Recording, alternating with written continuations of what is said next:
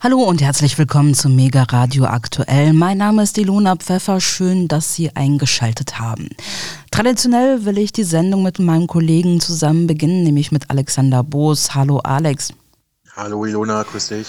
Alexander, du hattest mir im Vorgespräch versprochen, wir starten mit einer exklusiven Meldung auf dem Wirtschaftsparkett. Was hast du mitgebracht? Ja, das ist korrekt. Ich habe einen exklusiven Beitrag vom Finanzmarktexperten und Bestsellerautor Marc Friedrich für uns mit im Gepäck. Stammhörerinnen und Stammhörer wissen ja, Herr Friedrich ist häufig in der Sendung mit spannenden Themen und Gesprächen, zuletzt mit Sarah Wagenknecht von den Linken.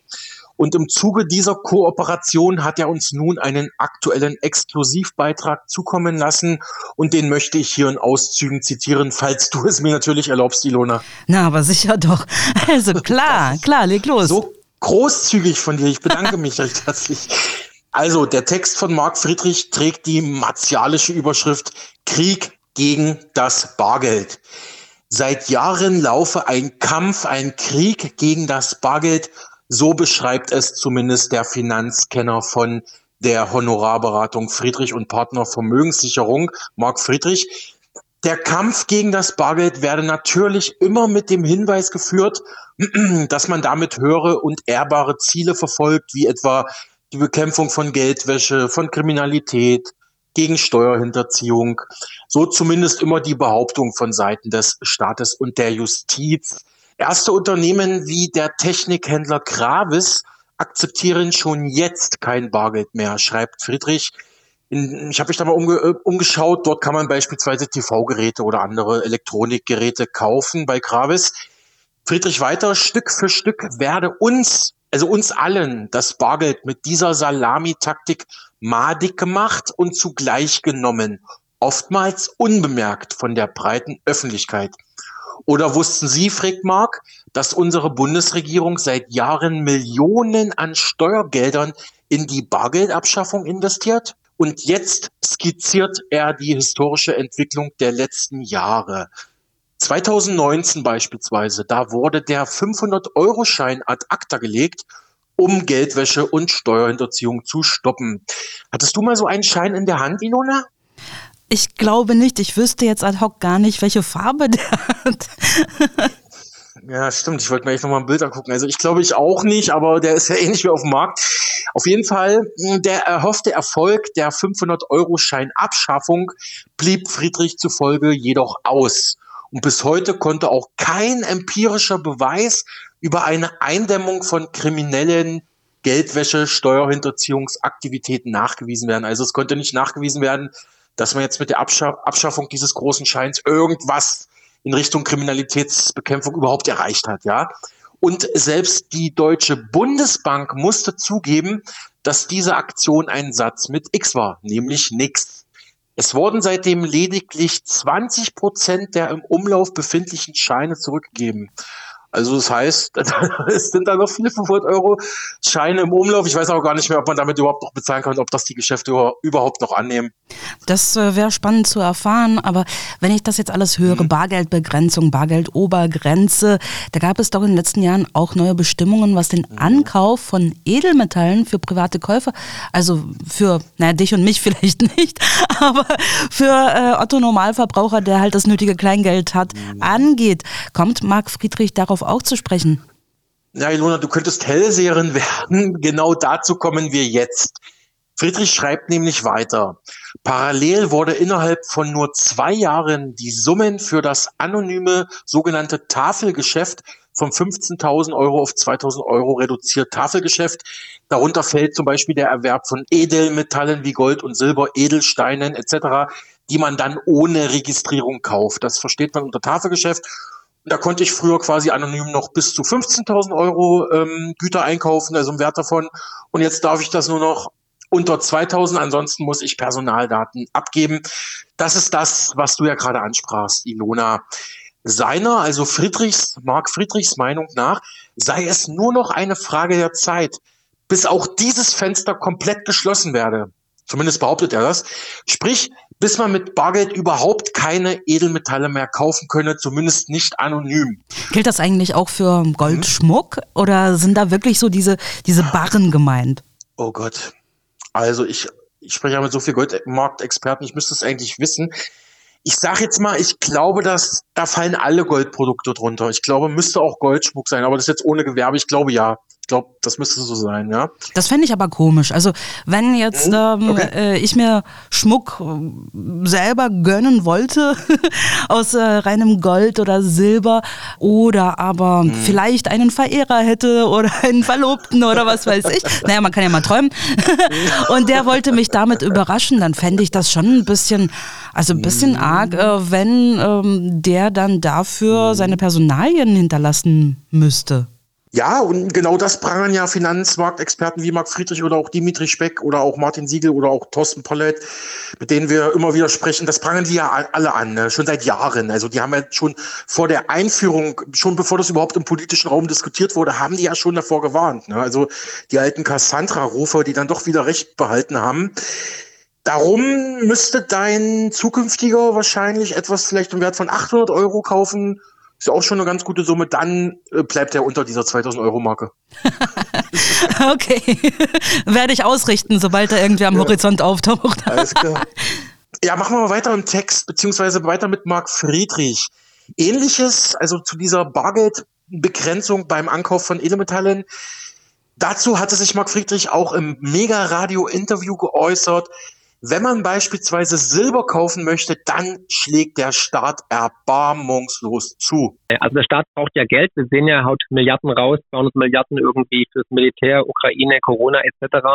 Und aus dem Grund ähm, muss jetzt natürlich an der Steuerschraube weiter drehen, weil, wie gesagt, er muss ja das Geld irgendwo herbekommen. Und deswegen hat man in der Nacht- und Nebelaktion eigentlich die Differenzbesteuerung der Münzen ad acta gelegt. Das heißt, bisher konnte man ausländische Münzen aus dem Nicht-EU-Raum für 7,6 Prozent vergünstigt erwerben. Ähm, jetzt werden es dann 19 Prozent und natürlich derart chaotisch ab, dass man jetzt nochmal praktisch auf den 31.12. schieben musste. Das heißt, ab dem 1.1 äh, werden Münzen 19 Prozent kosten. Damit sind natürlich ähm, weitaus unattraktiver als Gold, was noch Mehrwertsteuer befreit ist. Und jetzt kann man noch bis Jahresende bei dem einen oder anderen Händler noch günstig zu 7,6 Prozent, also man spart fast ähm, 12 Prozent Mehrwertsteuer Silbermünzen erwerben, wie zum Beispiel die kanadische Maple Leaf. Und da habe ich im Video ein paar Tipps gegeben natürlich und natürlich auch die Möglichkeit, die Alternative, was kann man denn danach machen. Da habe ich dann auch einen Link zum Zollfreilager in der Schweiz ähm, gezeigt, wo man dann halt noch zu null Prozent ohne Mehrwertsteuer ähm, Silber kaufen und verkaufen kann für die Zeit dann danach. Aber solange es noch möglich ist, würde ich als Privatperson auf jeden Fall äh, versuchen, bis Jahresende ähm, differenzbesteuerte, günstige mit 7,6 Prozent versehene Mehrwertsteuer Silbermünzen zu erwerben. Und das kann man auch noch anonym machen bis 2000 Euro. Und dann ist es praktisch legal aus dem Bankenkreislauf gezogen und auch aus der Sichtbarkeit der Politik erstmal. Soweit der renommierte Finanzmarktkenner Marc Friedrich. Fahren wir mal mit seinem Text und der Chronologie fort. Der nächste Angriff nach der 2000 Euro Kaufgrenze für Gold ohne Registrierung erfolgte während der Corona-Krise. Am Anfang, wir, in, wir erinnern uns alle, galt eine Zeit lang das Bargeld als gefährlich, da es als Virenüberträger diffamiert wurde, was natürlich absoluter Humbug war, schreibt Friedrich. Dennoch sehen wir bis heute Aufkleber, die das sichere, kontaktlose Bezahlen bewerben, beispielsweise an der Supermarktkasse. Aber damit nicht genug, betont er. In Brüssel hat man sich ja im Dezember 2022 auf eine EU-weite Bargeldobergrenze in Höhe von 10.000 Euro verständigt. Er meint dazu, wenn es nach der deutschen Innenministerin Nancy Faeser von der SPD gegangen wäre, hätte man eine Bargeldobergrenze von deutlich unter 1000 Euro pro Person implementiert, also verabschiedet, also nicht nur 10.000, sondern dann, da musst du dich schon erklären, wenn du über 1000 Euro irgendwie mit dir rumträgst. Auch hier fährt die Deutsche Bundesbank der Europäischen Union und der Bundesregierung mit einem deutlichen Widerspruch in die Parade, schreibt Friedrich kritisch. Bislang gebe es keinen wissenschaftlich fundierten Beleg, dass mit Barzahlungsobergrenzen das Ziel erreicht wird, Geldwäsche zu bekämpfen. Heißt es in diesem Bericht der Bundesbank, der hier zitiert wird. Ich halte eine Barzahlungsobergrenze daher für verfehlt, sagte etwa Johannes Beermann, Vorstandsmitglied der Deutschen Bundesbank. Dass dies so sei, würden auch Erfahrungen in Ländern zeigen, in denen Zahlungen mit Scheinen und Münzen bereits auf bestimmte Summen begrenzt sind. Auch die Sanktionen gegen Russland würden absolut nichts bringen. Okay, also es war zwar irgendwie erwartbar, dass Russland irgendwo auftaucht, aber in diesem Zusammenhang würde mich doch schon interessieren, wie das denn zusammenspielen soll. Also er bezieht sich vor allem auf die Sanktionen und schreibt, parallel hat die deutsche Bundesregierung unter dem Deckmantel des Sanktionsdurchsetzungsgesetzes damit äh, soll ja russischen Oligarchen das Leben schwer gemacht und wie immer natürlich die Geldwäsche bekämpft werden, alle Bürger in Sippenhaft genommen. Also die Russland-Sanktionen würden alle deutschen Bürger in Sippenhaft nehmen, kritisiert Friedrich. Denn der neue Paragraph 16a im Geldwäschegesetz verbietet es demnach, Immobilien, Grundstücke, Häuser und Wohnungen in Bar, Gold oder Kryptowährungen wie Bitcoin zu bezahlen. Darin sieht er eine massive Einschränkung. Das wird alles mit diesen Russland-Sanktionen begründet. Also er zieht ja auf so eine innenpolitische, inner, innergesellschaftliche Konsequenz für Deutschland. So, das ist so ein bisschen sein Fokus. Mm, er schreibt weiter, Sie sehen, an vielen Fronten wird das Bargeld attackiert. Und wenn Bargeld abgeschafft würde, hätte es etliche Nachteile für uns Bürger. Dann warnte er noch im Laufe dieses Beitrags vor der Einführung von digitalem Geld. Und das, obwohl nur etwa zwei Prozent der Geldmenge in Scheinen und Münzen als Bargeld äh, vorhanden ist. Ne? Also nur, oder anders ausgedrückt, nur jeder 50. Euro oder nochmal anders ausgedrückt, über 90 Prozent aller Transaktionen und Bezahlungen in Deutschland werden per Karte abgewickelt. In Schweden sind es nahezu 100 Prozent.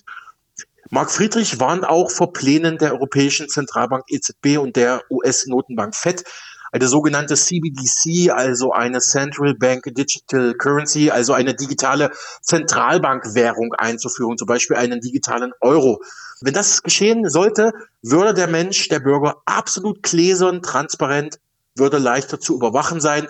Das wäre dann auch ein Ende der Freiheit gesellschaftlich und nicht nur im Zahlungsverkehr, argumentiert Mark Friedrich.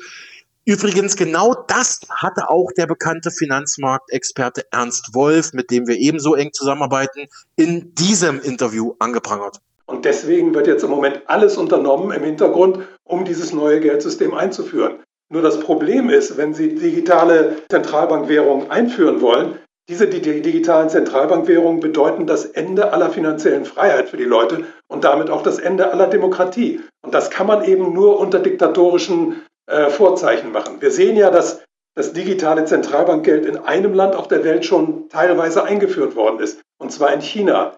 China hat ja die alten Strukturen des Maoismus noch äh, behalten. In, in China die Regierung ist unglaublich autoritär, ist absolut zentralistisch strukturiert und die haben bisher schon 260 Millionen Bürgern eine Wallet aufs Handy gespielt, sodass die direkt mit der Zentralbank verbunden sind.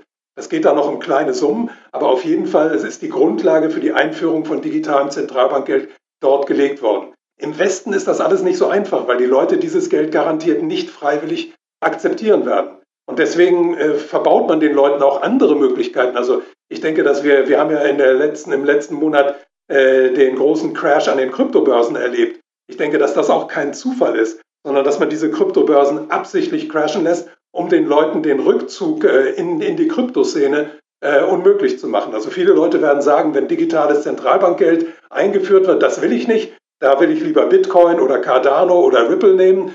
Und um das unmöglich zu machen, hat man jetzt gerade diesen äh, FTX-Crash da inszeniert. Sagt der Buchautor und Finanzexperte Ernst Wolf. Aber zurück zu Marc Friedrich und dessen Bargeldbeitrag. Auch im Falle eines Blackouts werde Bargeld das einzige offizielle Zahlungsmittel sein, das noch funktioniert. Schreibt er als weiteren Aspekt klar, wenn die äh, EC-Kartendinger keinen Strom bekommen, dann kannst du auch keine Karte durchziehen, ist klar. Ähm, ich würde sagen, das ist doch ein schöner Hinweis, Ilona, du als alte Blackout-Expertin. Das, war das denn auch Thema in deinem Interview mit dem renommierten Blackout-Experten aus Österreich, Herbert Sauruck? Ja, natürlich, klar. Es ging ja darum, wie kann man ähm, für einen möglichen Blackout, der länger dauert, per Definition im länger dauert als jetzt nur ein kurzer Stromausfall, wie kann man dafür vorsorgen, was ist denn da sinnvoll? Und da hat Herr Sauruck unter anderem auch empfohlen, eine gewisse Menge Bargeld immer da zu haben, denn ähm, nicht nur äh, wird das an den Kassen nicht funktionieren, also das Bezahlen, äh, wenn der Strom ausfällt, sondern du wirst auch einfach am Geldautomaten kein neues äh, Bargeld bekommen, Weil das eben ja auch auf Strombetrieb ähm, alles basiert. Insofern rät er auf jeden Fall eine gewisse Menge Bargeld. Ich glaube, ähm, auf Zahlen hat er sich da nicht festgelegt, aber einfach, das, das hängt natürlich auch von dem, äh, von der Größe des Haushalts zusammen. Also ob ich okay. als Einzelperson ja. mit Katze oder, oder ob das jetzt eine fünfköpfige Familie ist, das ähm, ja. äh, glaube ich bestimmt dann auch die Höhe ähm, des äh, Bargelds, was man vorrätig haben sollte. Sehr interessant, danke dir. Kommen wir mal zum Schluss des Beitrags von Marc Friedrich. Er räumt dort ein. Trotz seines leidenschaftlichen Plädoyers für Bargeld müsse er aber auch erwähnen, dass unser momentanes Geldsystem ohnehin nicht nachhaltig sei. Denn ungedecktes Papiergeld oder Fiatgeld genannt werde wie, wie immer im Laufe der Geschichte weiter an Kaufkraft verlieren und schlussendlich scheitern.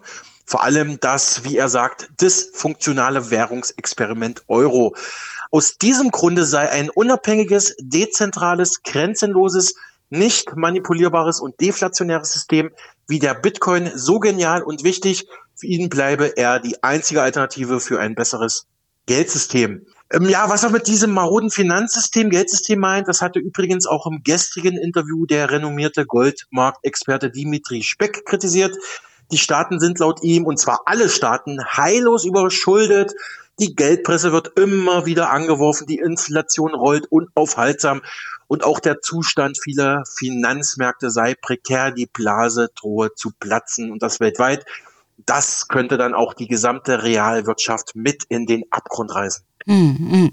Ja, ich habe dir so zugehört und ähm, habe innerlich also verglichen, was hier als normal gilt oder als gegeben und was mhm. zum Beispiel im postsowjetischen Raum mhm. passiert. Und äh, da gibt es ja noch ganz andere Alternativen. Also ich kann ein bisschen aus dem Nähkästchen plaudern, äh, vor allem was Zentralasien angeht. Ich habe ja in Kasachstan und in Kirgistan gewohnt, zuletzt in Kirgistan.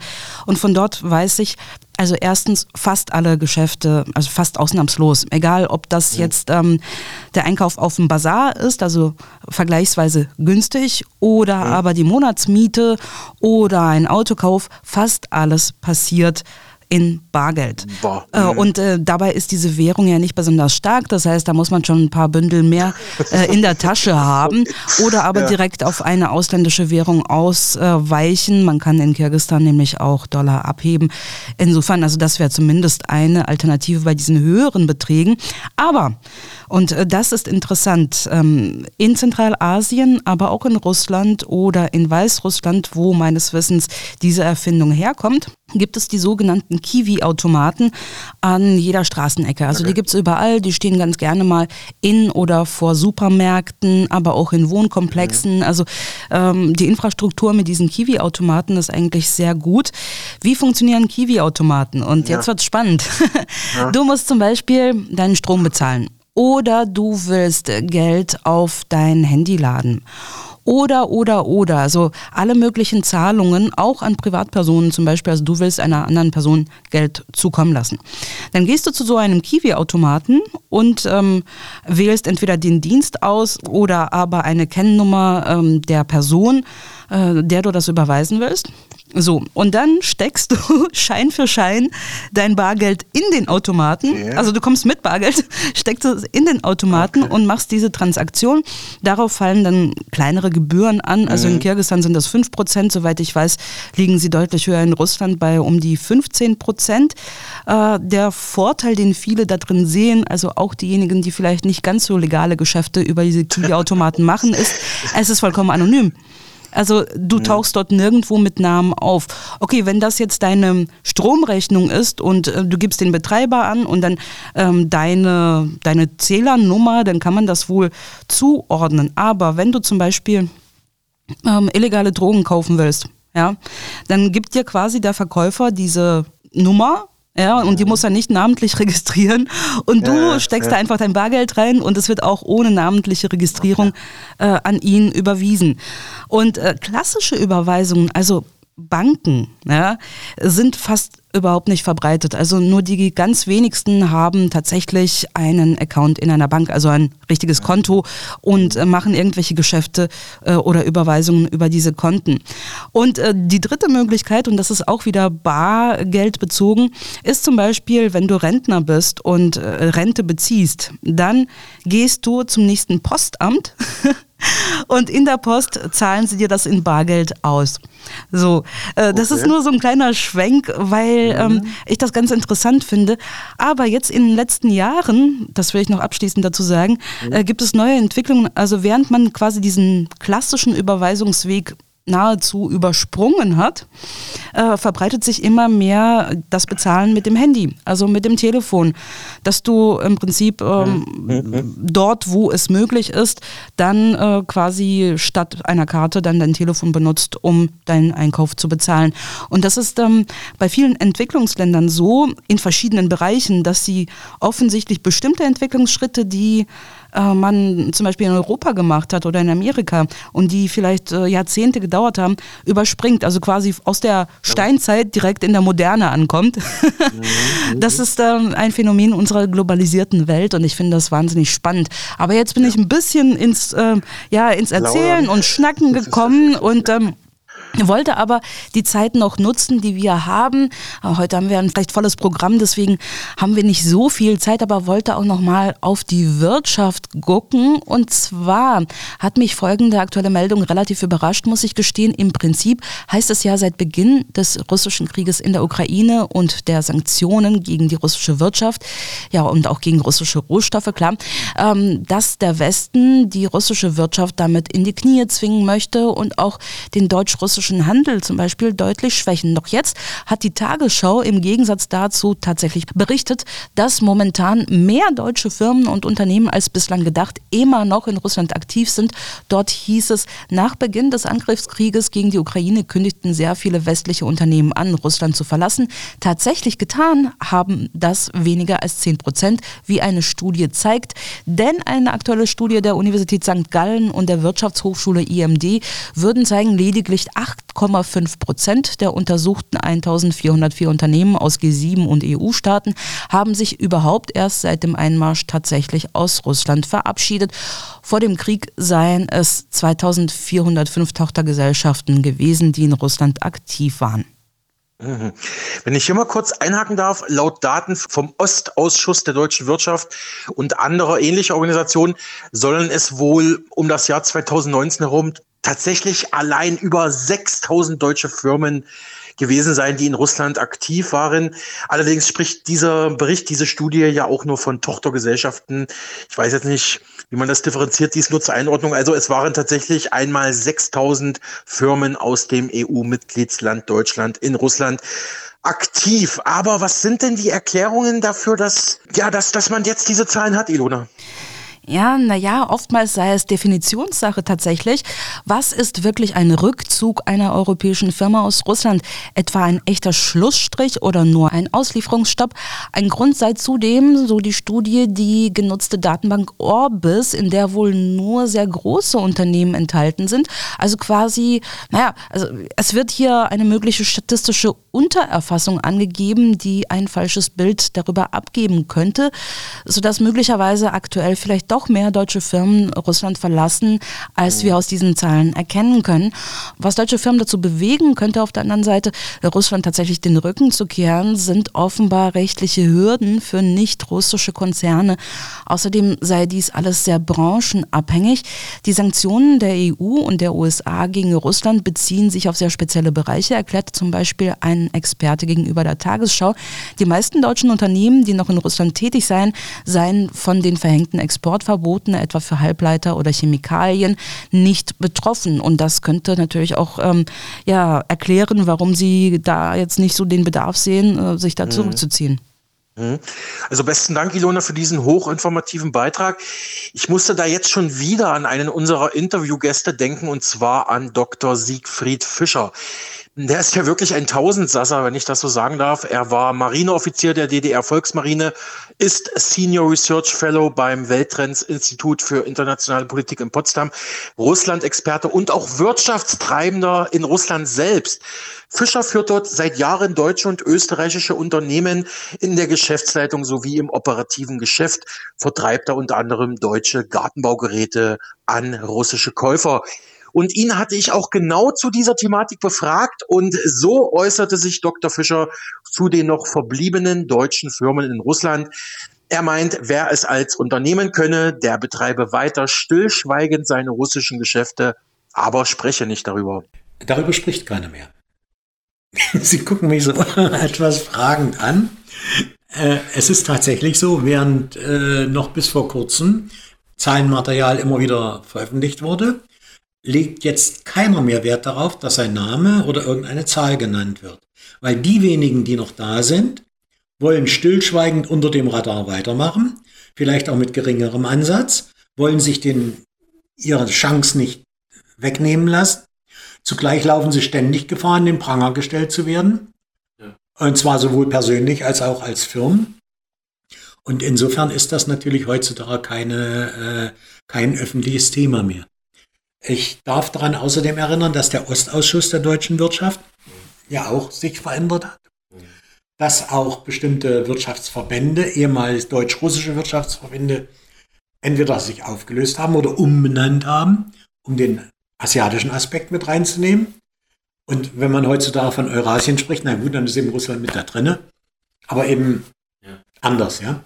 ja. So, und deswegen, äh, ich habe persönlich keine aktuellen Zahlen. Ich bin immer noch in Kontakt mit einigen, die dort drüben weitermachen oder ihre Aktivitäten runterfahren, die aber nun auch selber in Russland am Pranger stehen, stehen als Vertreter unfreundlicher Staaten. Soweit Dr. Siegfried Fischer, ein vielseitiger Kenner der deutsch-russischen Wirtschaft. Ja, ja, das ist sehr interessant tatsächlich, aber jetzt muss ich wirklich äh, darauf pochen, dass wir weitermachen im Programm, denn wir haben ja, wie gesagt, noch ganz viel, viel vor. Alexander, ich danke dir für diese Einblicke und wünsche dir jetzt schon mal ein schönes Wochenende. Das wünsche ich dir ebenso und unseren Hörerinnen und Hörern. Liebe Ilona, ich freue mich auf ein Wiederhören und Wiedersehen. Tschüss.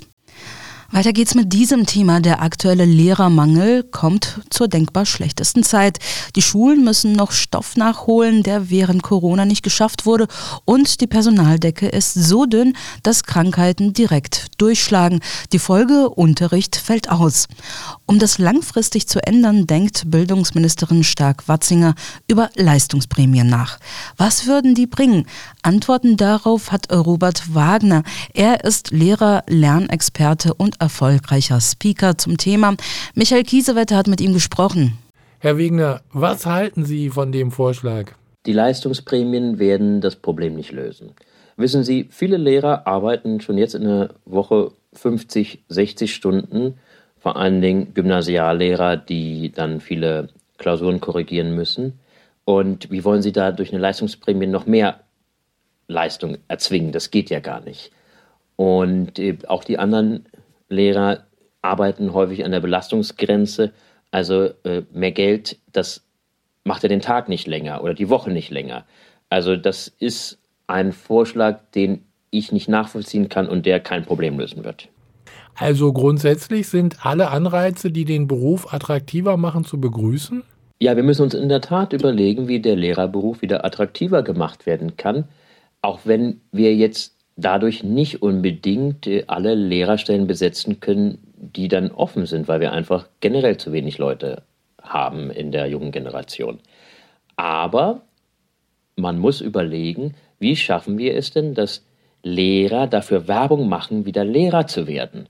Also wenn wir die enorme Arbeitsbelastung, die ich ja eben schon erwähnt habe, reduzieren, dann ist das schon mal ein guter Anfang. Sehen Sie auch etwas Positives im Lehrermangel? Ich sehe die Krise als große Chance. Denn jetzt müssten eigentlich alle Beteiligten überlegen, wie schaffen wir es, durch neue Bildungskonzepte mit weniger Lehrern eine bessere Bildung zu schaffen. Das kann unglaublich viele Energien freisetzen. Ich sage nur solche Stichworte wie mehr Selbstbestimmung der Schüler, mehr Eigenverantwortung der Schüler, mehr Vertrauen und Zutrauen in die Schüler und einfach einen größeren Fokus auf die Lernmotivation und zwar möglichst auf die innere Lernmotivation, nicht auf die äußere. Was halten Sie vom Thema Seiteneinsteiger? Schmälert das den Beruf an sich? Seiteneinsteiger können eine ganz große Chance sein, weil wir dann nämlich Leute in der Schule haben, die mehr gesehen haben als Schule, Studium, Schule. Also deren Welt sich nicht durch Schule und Universität nur geprägt wurden, sondern eben durch Berufe, durch ganz andere Herausforderungen. Und je diverser ein Kollegium ist, eigentlich umso besser. Also für die Schüler, für das Kollegium selber, für die Schule, für die Bildung. Deshalb sind sie eine große Chance. Aber ich glaube, dass viele Seiteneinsteiger kein richtiges Bild davon haben, was der Lehrberuf eigentlich ist und vielleicht eher aus finanziellen Gründen und Absicherungsgründen diesen Beruf ergreifen. Und das ist keine gute Motivation. Sagt Lehrer und Lernexperte Robert Wagener. Mit ihm sprach Michael Kiesewetter. Wir bleiben noch einen Moment beim Thema Bildung. Es ist ein offenes Geheimnis, dass es in Berlin um die Schulbildung schlecht bestellt ist. Die Kassen sind chronisch klamm. Es mangelt an Schulen, Lehrkräften und Lernmaterialien. Im Vorfeld der am 12. Februar stattfindenden Wahlwiederholung in der Hauptstadt haben die großen Parteien offenbar erkannt, wie groß der Nachholbedarf Bedarf ist und die Bildung zu einem ihrer Schwerpunktthemen im Wahlkampf gemacht, mit durchaus unterschiedlichen Ansätzen. Woran es an Berlins Schulen am meisten hapert und ob die Parteien mit ihren Vorschlägen auf dem richtigen Weg sind, habe ich mit dem Lehrerpräsidenten Heinz-Peter Meidinger besprochen. Herr Meidinger, in Ihren Wahlprogrammen haben alle großen Parteien in Berlin die Bildung als eines der Schwerpunktthemen identifiziert. Klar scheint zu sein, da muss dringend was passieren.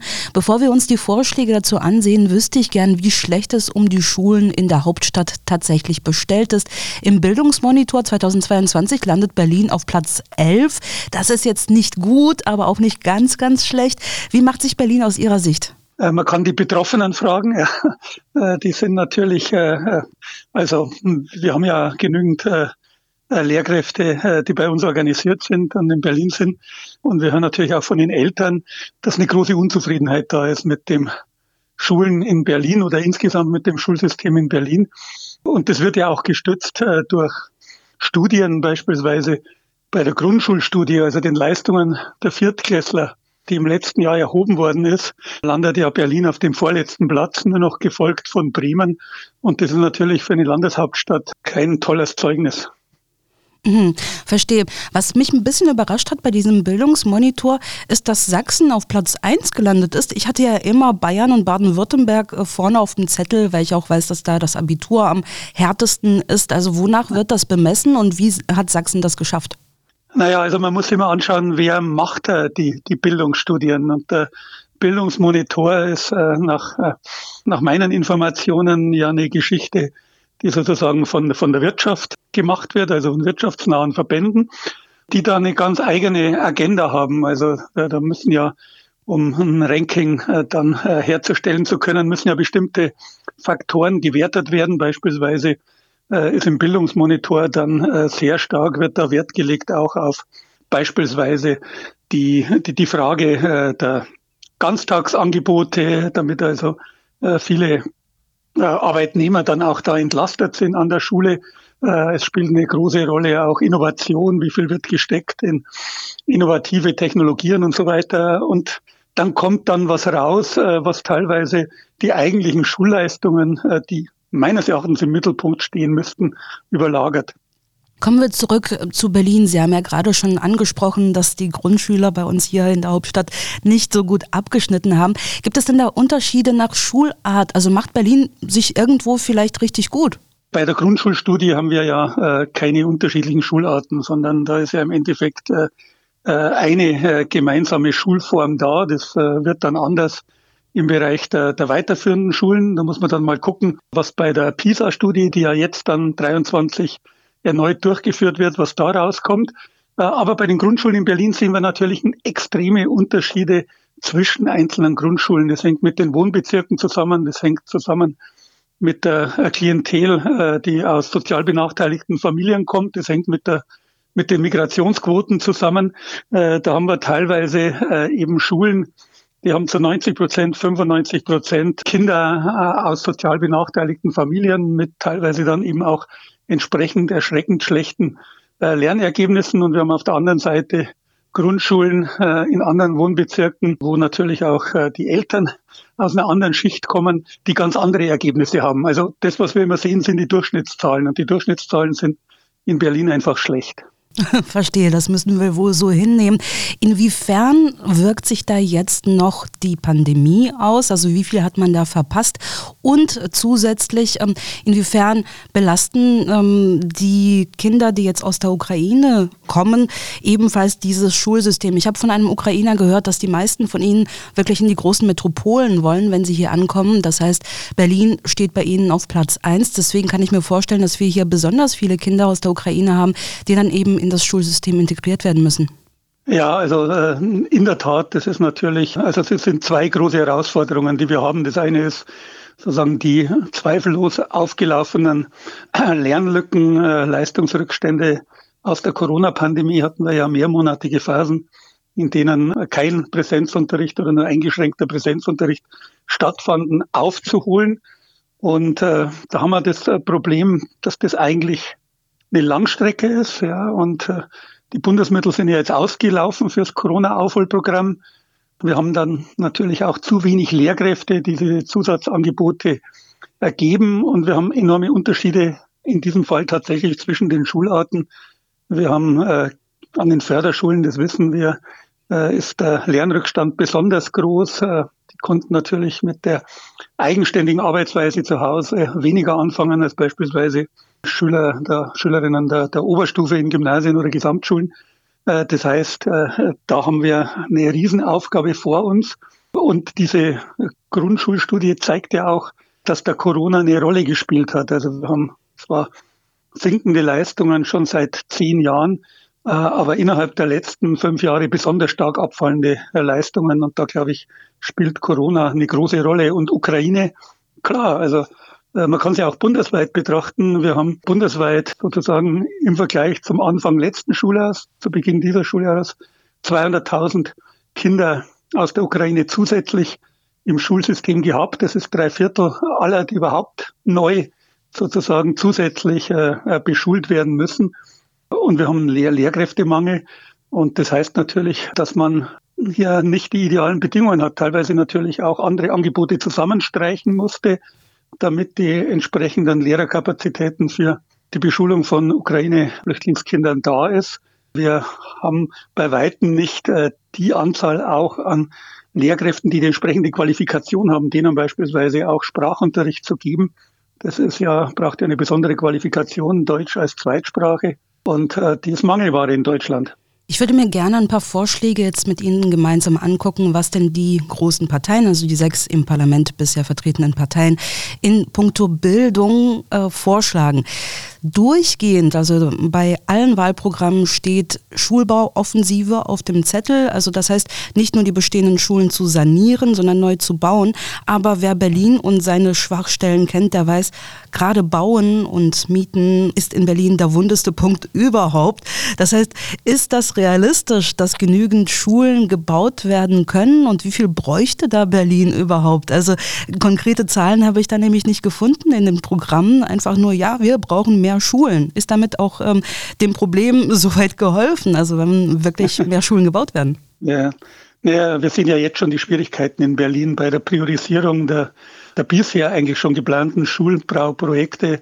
Äh, da gibt es ja offensichtlich jetzt äh, deutliche Verschiebungen äh, und viel Enttäuschungen auch bei einzelnen Schulen, die eigentlich fest damit gerechnet haben, jetzt in den nächsten Jahren oder im nächsten Jahr oder in diesem Jahr äh, mit den äh, Baumaßnahmen beginnen zu können äh, und die jetzt sehen, dass sie auf den Listen da nach hinten gewandert sind. Also von der Größenordnung her ist natürlich enorm in Berlin. Wir haben bundesweit einen Sanierungsstau an Schulen. Das ist jetzt nicht nur Neubaumaßnahmen, sondern auch energetische Grundsanierung und Renovierungsarbeiten, also sozusagen um Umgestaltung, Modernisierung von Schulen. Da haben wir bundesweit einen Stau von über 40 Milliarden, ich glaube, äh, die letzte Zahl war 44 Milliarden Euro und allein 10 Prozent davon entfallen auf Berlin, also vier, viereinhalb Milliarden müssten in Berlin investiert werden, äh, um tatsächlich dann die Schulkapazitäten dann auch in der entsprechenden Qualität zur Verfügung stellen zu können. Es ist natürlich eine gigantische Aufgabe. Man muss allerdings auch sagen, dass die in der Vergangenheit äh, eben vernachlässigt worden ist, dass auch innerhalb des Berliner Haushalts nicht die richtigen Prioritäten gesetzt worden sind. Und man muss auch ehrlicherweise sagen, ohne zusätzliche Unterstützung des Bundes äh, äh, wird es nicht funktionieren, diese Mammutaufgabe zu schultern. Die Parteien sind außerdem relativ einig äh, darin, dass das digitale Lernen ausgebaut und vorangetrieben werden soll. Also gerade auch die Regierungsparteien SPD und Grüne haben das ganz vorne mit auf dem Zettel. Und ähm, interessant fand ich auch einen Vorschlag der FDP, die gesagt hat, das ist so nicht zu stemmen, einfach nur mit ähm, solchen Vorschlägen wie jetzt von den Regierungsparteien, dass man mehr Endgeräte ausgeben soll und dass man da umschulen soll sozusagen auf dieses Digitale. Die FDP schlägt nämlich vor, dass jede Schule auch eine IT-Kraft extra bekommen soll, die dann eben das Ganze mit auf den Weg bringt. Was halten Sie von diesen Vorhaben? Ja, also äh, was ich glaube ich für richtig halte, ist, den Blick nicht nur jetzt auf die Anzahl der Geräte äh, zu richten und auf äh, sozusagen die, die Ausstattungsquantitäten, so wie das eigentlich im Digitalpakt, äh, der ja jetzt noch läuft, äh, vorgesehen ist und war, äh, sondern äh, auch verstärkt den Blick zu richten auf Qualität. Also welche Standards muss denn digitale Ausstattung an Schulen erfüllen? Und da ist natürlich eine entscheidende Rolle der professionelle Support. Also wir haben in der Mehrzahl der Schulen in Deutschland machen die Betreuung der Computernetzwerke an den Schulen der IT-Infrastruktur immer noch Lehrkräfte nebenbei, teilweise mit äh, minimaler oder ohne äh, zusätzliche Entlastung. Das ist natürlich angesichts der Komplexität und, und übrigens auch des Umfangs. Also wir haben ja äh, Schulen mit 100, äh, über 100 Lehrkräften ist das natürlich überhaupt nicht mehr machbar.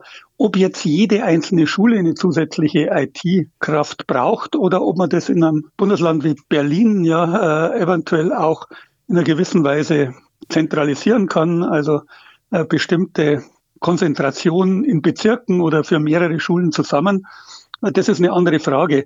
Tatsache ist allerdings auch, das Land muss dazu Geld in die Hand nehmen. Ja, also äh, diese IT-Kräfte, die wir da bräuchten, die verdienen gutes Geld. Die warten nicht auf ein Angebot des Staates. Die muss man auch entsprechend locken mit attraktiven äh, Verträgen. Und äh, da bin ich mal gespannt, äh, ob tatsächlich dann die Länder äh, dieses Geld in die Hand nehmen. Ja, was ich heraushöre, ist, dass Berlin nicht unbedingt jetzt im bundesweiten Vergleich attraktiv ist für die Lehrkräfte.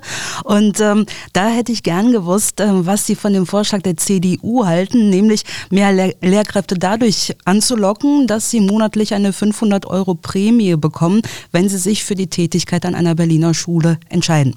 Das ist ja zurzeit eine Diskussion, die äh, in verschiedenen Ländern geführt wird. Äh, welche Anreize muss man setzen, damit das eigene Bundesland bei der Jagd auf die verbliebenen Lehrkräfte gut abschneidet? Wir haben ja jetzt auch Bayern, die da sozusagen, der Herr Söder hat ja jetzt Starterpakete äh, sozusagen angekündigt für Lehrkräfte, die nach Bayern wechseln. Noch nicht ganz klar, was alles drin ist, aber offensichtlich auch Hilfen bei der Wohnungssuche äh, Zuschüsse zu Grundstückskauf und was weiß ich alles und eben auch Prämien. Also das Problem ist, äh, dass äh, wenn die Politik Prämien verspricht, ja, äh, dass man ja nicht weiß, äh, wie lange solche Prämien dann auch gezahlt werden. Ja. Also unsere Erfahrung ist, dass die dann äh, nach kurzer Zeit auch wieder fallen gelassen werden. Ja, man hat äh, die Lehrkraft im Lande und dann nimmt man Abschied von dieser Maßnahme. Und es gibt natürlich auch dann teilweise eine Unzufriedenheit in den Lehrerkollegien. Also wenn Sie sehen, äh, dass der,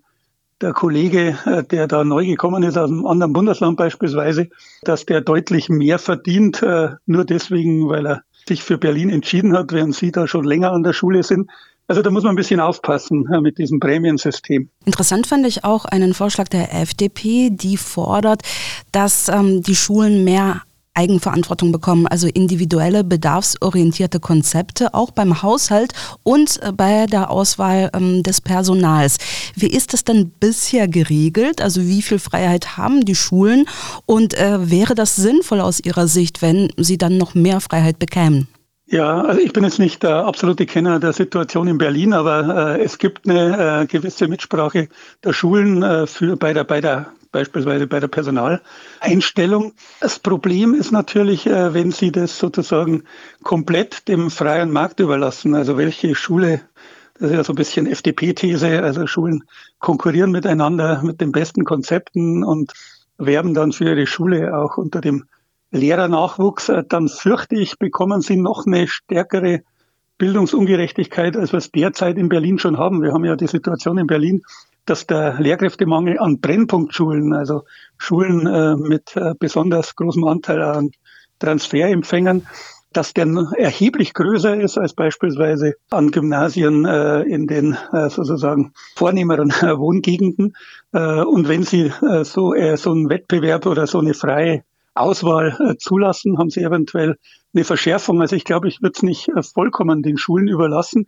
Was ich mir allerdings wünschen würde, Ansätze gab es ja, aber die sind in Berlin ja auch wieder zusammengestrichen worden, wie vieles, dass man jeder Schule tatsächlich einen beträchtlichen Eigenetat zur Verfügung stellt, mit dem sie selber wirtschaften kann, beispielsweise auch selber Lehrerfortbildungen organisieren, einkaufen kann das, glaube ich, wäre ein guter Weg.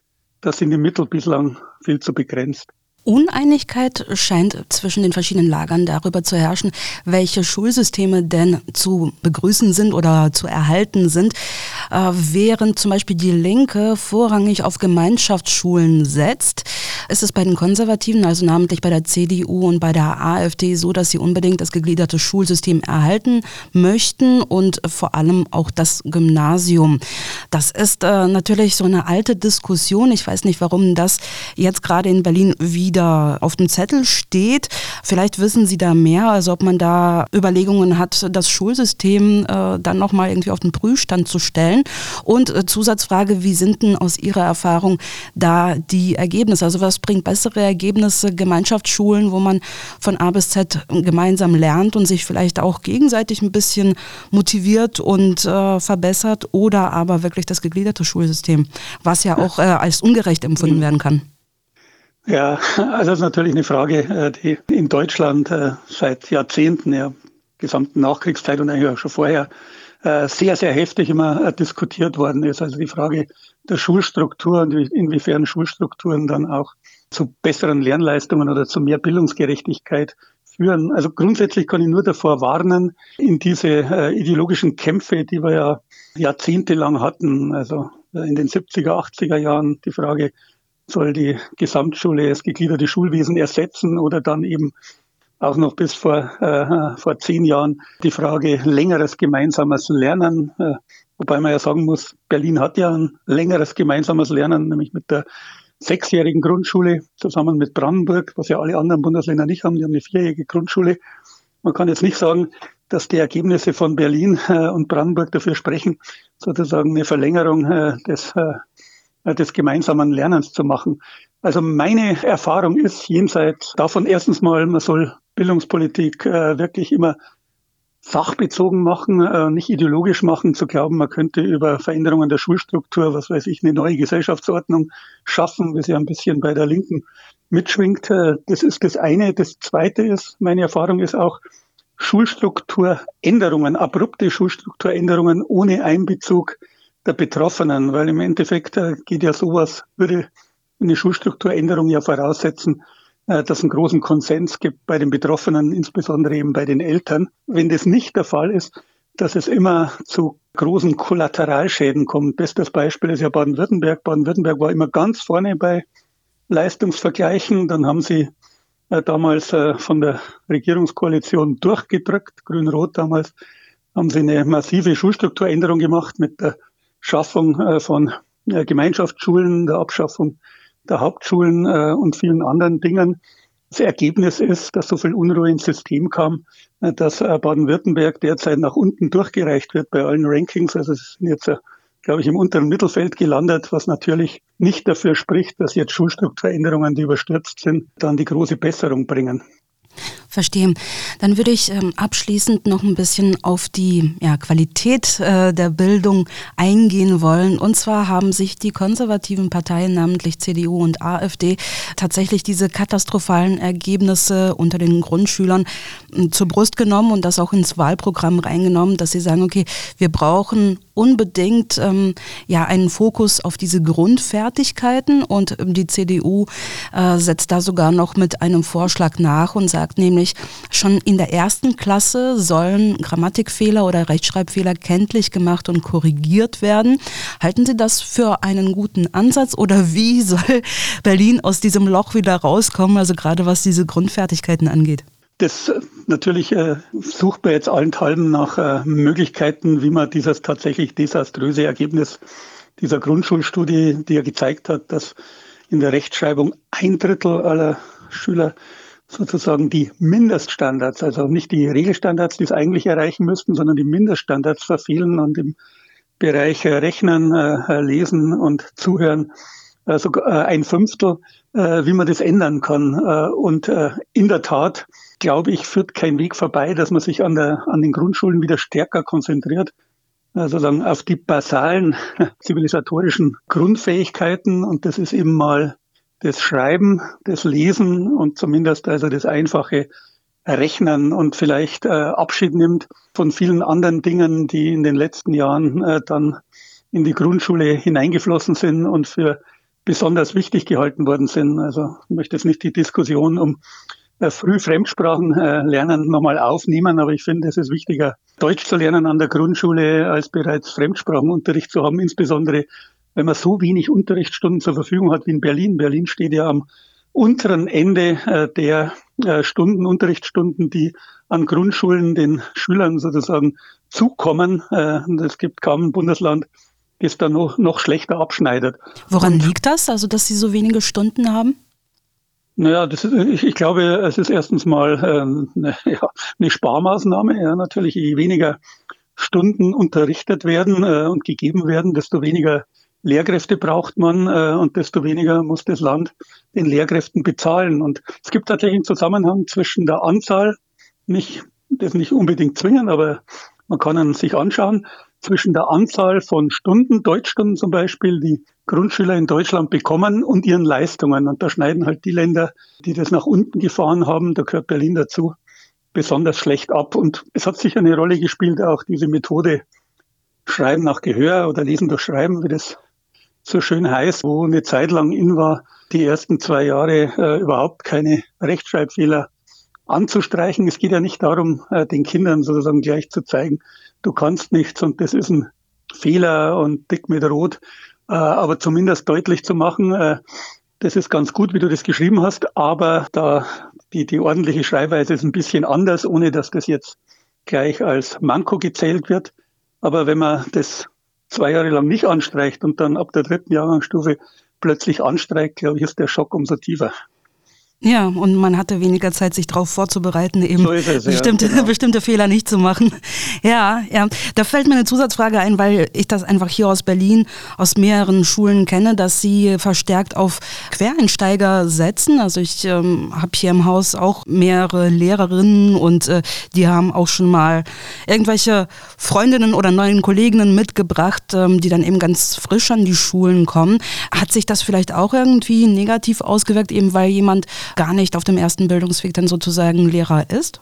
Ja, also äh, das eine, was man sagen muss, ist, äh, ohne jetzt Anwerbung von äh, Quereinsteigerinnen und Quereinsteigern könnten wir eigentlich sozusagen den Unterricht überhaupt nicht mehr einigermaßen abdecken. Das heißt, als wir sind auf zunehmend Quereinsteigerinnen und Quereinsteiger angewiesen. Große, die große Frage ist, wie muss eine Nachqualifizierung aussehen? Ich glaube, es gibt gute Erfahrungen sehr gute Erfahrungen mit Quereinsteigern und Quereinsteigern, die dann auch so eine wenigstens noch kurzes Referendariat gemacht haben, dann noch berufsbegleitend äh, intensiv nachqualifiziert worden sind, am Anfang eben auch nicht viele Stunden geben mussten, damit sie sich noch berufsbegleitend äh, qualifizieren können. Die Praxis sieht leider anders aus. Die Praxis sieht so aus. Berlin hat ja eine Zeit lang äh, lediglich auf einen einwöchigen Crashkurs gesetzt und die anschließende versprochene berufsbegleitende Qualifizierung, die äh, war häufig lückenhaft oder hat eben nur teilweise stattgefunden. Und da muss man sich nicht wundern, äh, dass ein beträchtlicher Teil dieser Quereinsteiger dann auch wieder aufgibt. Ja, wir haben ja relativ hohe Abbruchquoten von Quereinsteigern innerhalb der ersten zwei bis drei Jahre. Also Quereinsteiger, ja, das kann eine Bereicherung sein für eine Schule, ist auch eine Bereicherung für die Schule, aber sie müssen ordentlich, äh, qualitativ, pädagogisch, methodisch, didaktisch nachgeschult werden. Ja, Herr Meidinger, wenn ich das alles höre, dann glaube ich, äh, Berlin braucht ganz, ganz viel Glück in Sachen Bildung. Und ähm, ja, wir drücken die Daumen, dass die Parteien, also wer auch immer sich dann am Ende durchsetzt, tatsächlich vielleicht das ein oder andere Versprechen in Sachen Schulsanierungen, mehr Lehrkräfte und einer Verbesserung des insgesamt ähm, katastrophalen Schulsystems dann doch nachkommen. Ich bedanke mich sehr für das Gespräch. Ich bedanke mich, Frau Pfeffer. Soweit Lehrerpräsident Heidens-Peter Meidinger. Wir machen jetzt eine kurze Unterbrechung für die Nachrichten zur vollen Stunde und melden uns danach mit weiteren interessanten Themen zurück. Bleiben Sie dran.